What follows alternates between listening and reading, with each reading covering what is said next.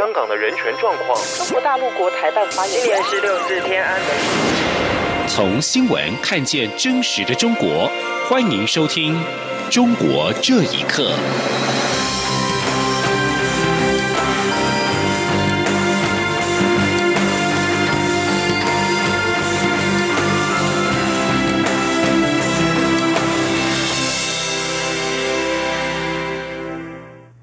听众朋友们，晚安，欢迎收听《中国这一刻》，我是李自立。针对大陆委员会决定依据《两岸人民关系条例》开罚来自台湾却任职于上海东方卫视的白宫记者张金义，国家通讯传播委员会 NCC 今天证实，陆委会已经将此案移交给 NCC 依法执行，NCC 则将于下周成立专案小组审理。记者吴丽君的报道。美国白宫记者张敬义八号在美国总统川普举行的疫情记者会上回应川普询问来自哪里时，宣称他来自台湾，回避他在直属上海市委及上海人民政府的中共党政媒体东方卫视任职的身份，引发两岸网友热议。为此，陆委会十七号认定张敬义违反《两岸人民关系条例》第三十三条第二项。台湾人民不得于中共党政军机构任职的规定，将依法开罚新台币十万元以上五十万元以下罚款。不过，当时尚未决定是由通传会 NCC 还是文化部依法执行。对此，NCC 主任秘书肖其宏二十二号证实，陆委会已将此案移交给 NCC，NCC 则将于下周成立专案小。组审理，他说，陆委会这整个案子现在是已经指定，或者说已经移交到我们这里来处理。那后续我们会组一个小组，然后也会邀请陆委会来参加，然后共同来审查，那看后续怎么处理。肖启宏也说明，此案并非 NCC 主管的广电三法适用对象，而是法律的特别规定。他说，这个不在我们所谓的。广电三法里面，但是这个就是法律的特别规定。那《两岸人民关系条例》三三条这边有所谓指定商量其他相关机关来处理。那他现在已经移交到通传会，通传会就会负责去处理这个案子。肖启宏表示，未来小组成立后，还是会依据《两岸人民关系条例》第三十三条第二项来执行。至于会不会罚罚或罚多少额度，则由。小组审理后提交 NCC 委员会来决定，而审理期间会不会要求张金义本人到会说明？肖其宏则指出，说明的方式很多，会由小组选择适当的方式来处理。但面对张金义人不在台湾，如何开罚？肖其宏也说。只要他本人户籍还在台湾，就不是问题。中央电台记者吴丽君在台北采访报道。针对近来多起香港的政治事件，中国港澳办二十一号连发了多篇声明，重申北京有权维护香港宪政秩序。评论认为，九月立法会选举的形势对亲北京阵营不利，港澳办把矛头对准了民主派。显示北京已经对“一国两制”失去了耐性，北京干预香港事务引发国际社会关注，多家国际评级机构也纷纷调降今年香港的信用评级。请听以下报道：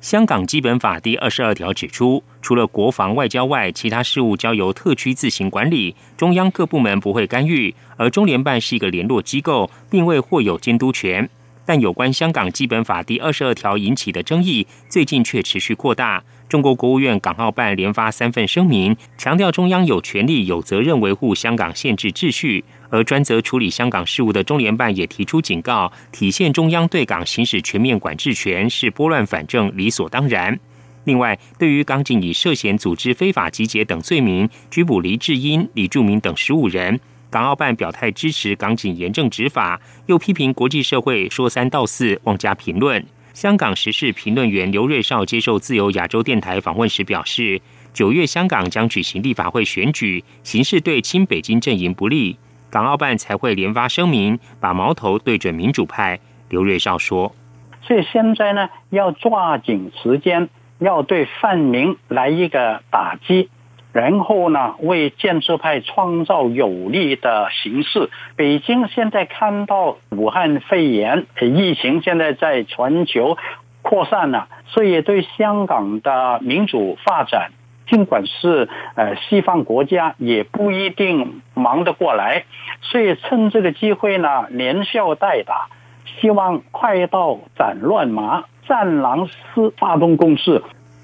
刘瑞绍认为，北京显然已对“一国两制”失去耐性。他说：“北京现在用通过不同的方法来体现它的全面管制权。北京已经对‘一国两制’失去耐性，所以在各个方面的行动里面都加快了。这个不排除啊，在现在的立法会的会期里面，对不听话的泛民议员进行打压。”不用等到那个九月份选举，北京强化干预香港事务，也进一步影响香港的主权评级。国际评级机构惠誉、穆迪今年纷纷调降香港评级。惠誉解释，除了反映社会动荡和武汉肺炎疫情影响，也考虑到北京政府对香港的影响日益明显。央广新闻整理报道。近日，有多位海外华文自媒体人有关 COVID-19 武汉肺炎疫情的视频遭到贴黄标。被限制收入，一位拥有十多万粉丝的 YouTuber 最近被封锁了整个频道。他质疑中共的审查模式已经渗透到了谷歌，而自己的账号是被选择性查封的。请听以下报道：拥有十七万粉丝的 YouTuber 财经能眼发布中共急推数位货币背后的七大阴谋视频之后，平台遭到查封。YouTube 的母公司谷歌回应的理由是。勒索内容、商业欺诈。财经能眼也曾在二零一六年底，因为一篇谈论北京雾霾的文章，被微信封掉三个公众号。他接受自由亚洲电台采访时表示：“没想到谷歌让他噩梦重启。”他说。感觉整个全世界你就逃不脱那种言论审查了，好像就是世界上没有任何光明的地方可以让你待下去了，非常绝望。你看我做这个平台，基本上没日没夜的，半夜熬夜到两三点钟。我原以为美国是一个言论自由的国家。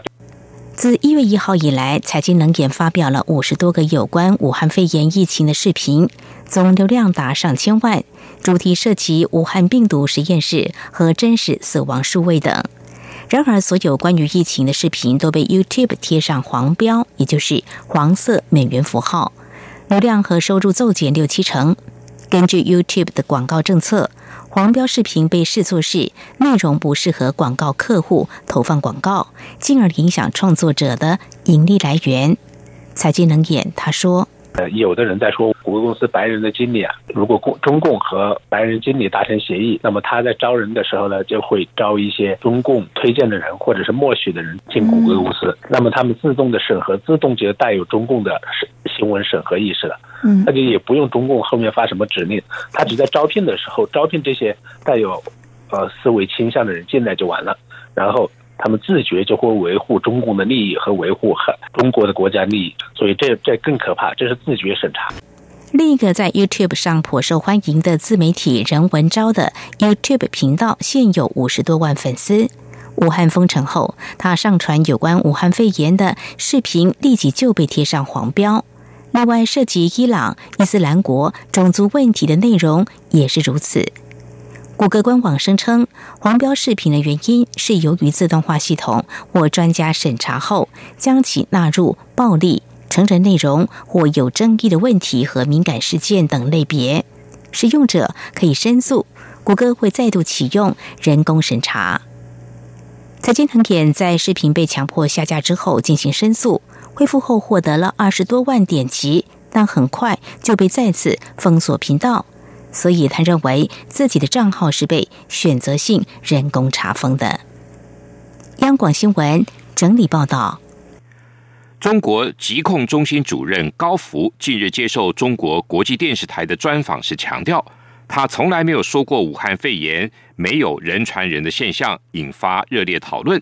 网友在微博批评，比病毒更毒的人是人心。武汉民众表示，这句话真把人害死了。没有把真实的情况说出来，很多人就放松了警惕。请听以下报道。根据吉尔州电台报道指出，中国疾控中心主任高福在专访当中三度说了 “never”，强烈否认他曾经说过没有人传人的现象。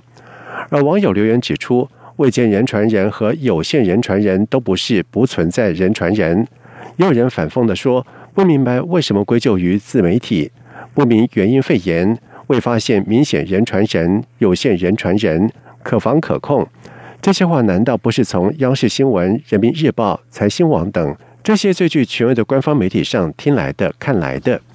武汉民众李先生受访时表示，一月二十三号封城之前，大家都没这么紧张，甚至网络上还有人开玩笑说，全世界都在防疫，中国人都在谈疫情，只有武汉市人不急不慌。李先生说，一定有一群人的资讯获得比一般民众还早，他们可能已经知道采取了一些措施。一般民众还是来自钟南山第一次在央视说可以人传人才意识到严重性。他说：“对呀，就因为他这个话把我们害死了，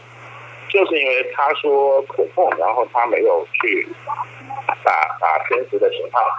呃报道出来，所以很多人就放松了警惕。”高福虽然坚持否认没说过没有人传人的现象，但是一篇题目为《新型冠状病毒感染的肺炎在中国武汉的初期传播动力学》的论文。一月二十九号，在权威医学期刊《新英格兰医学杂志》官网上发表。高福也是作者之一。论文通过资料分析得出结论：自二零一九年十二月中旬以来，密切接触者之间发生了人传人。但是中国官方直到一月二十号，才由国家卫健委高级别专家组组长钟南山公开人传人的结论。而根据卫健委在今天最新统计，截止到四月二十一号为止。中国累计确诊病例已经将近有八点三万人，累计死亡病例为四千六百三十二例，光是武汉死亡人数就超过了三千八百人。高福在此时抛出从未说过没有人传人的言论，格外引人侧目。央广新闻整理报道：武汉肺炎疫情凸显了中国社会安全网不足的问题。中国国务院常务会议二十一号首次提出，对没有失业保险的低收入失业农民工纳入低保跟救助范围。专家指出，这一类的人口至少有两千六百万。中国国务院表示，将鼓励政府支援重大专案建设，雇佣更多的劳动力，将劳务报酬在相关投资中的比例从百分之十提高到百分之十五。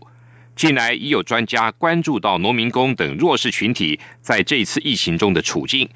根据中国国家统计局的资料，三月城镇调查失业率为百分之五点九，就业人数比一月份下降百分之六。新京报引述国家信息中心首席经济师祝宝良的话说：“这个百分之六里面并不包括两千六百万的农民工，这个部分的群体还没有回城或者还没有工作。”但并没有被纳入统计失业的范围，也就是说，中国目前至少有两千六百万待业而且没有失业保险的农民工，成为这一次疫情之下可能存在的社会安全疏漏。根据统计，中国约有二点九亿的农民工，其中一点七亿人外出务工，一点二亿人在农村从事非农业，但实际上没有纳入失业保险者，恐怕要比官方的数据还多。大陆媒体报道，中国内蒙古自治区的一名曾经感染俗称武汉肺炎 （COVID-19） 的妇女，在治愈近两个月后，生下了一名女婴。婴儿的血液中检测出了抗体，医师认为这说明了抗体可以透过胎盘传给婴儿，因此一出生就有免疫力。综合澎湃新闻等媒体的报道，这名吴姓妇女一月二十号自湖北省武汉市回到内蒙。鄂尔多斯的家乡过年，一月三十号出现了发烧等症状后就医，隔天确诊，当时已经有七个月的身孕。二月二十一号，这名准妈妈病愈出院，产检的结果也显示腹中的胎儿各项指标都很健康，但主治医师无法确定胎儿是否感染，因此建议她采取剖腹产。四月八号，经过一个小时的手术，她顺利的生下婴儿。婴儿出生后，随即裁剪。并对婴儿进行了两次核酸检测，都发现他没有感染武汉肺炎。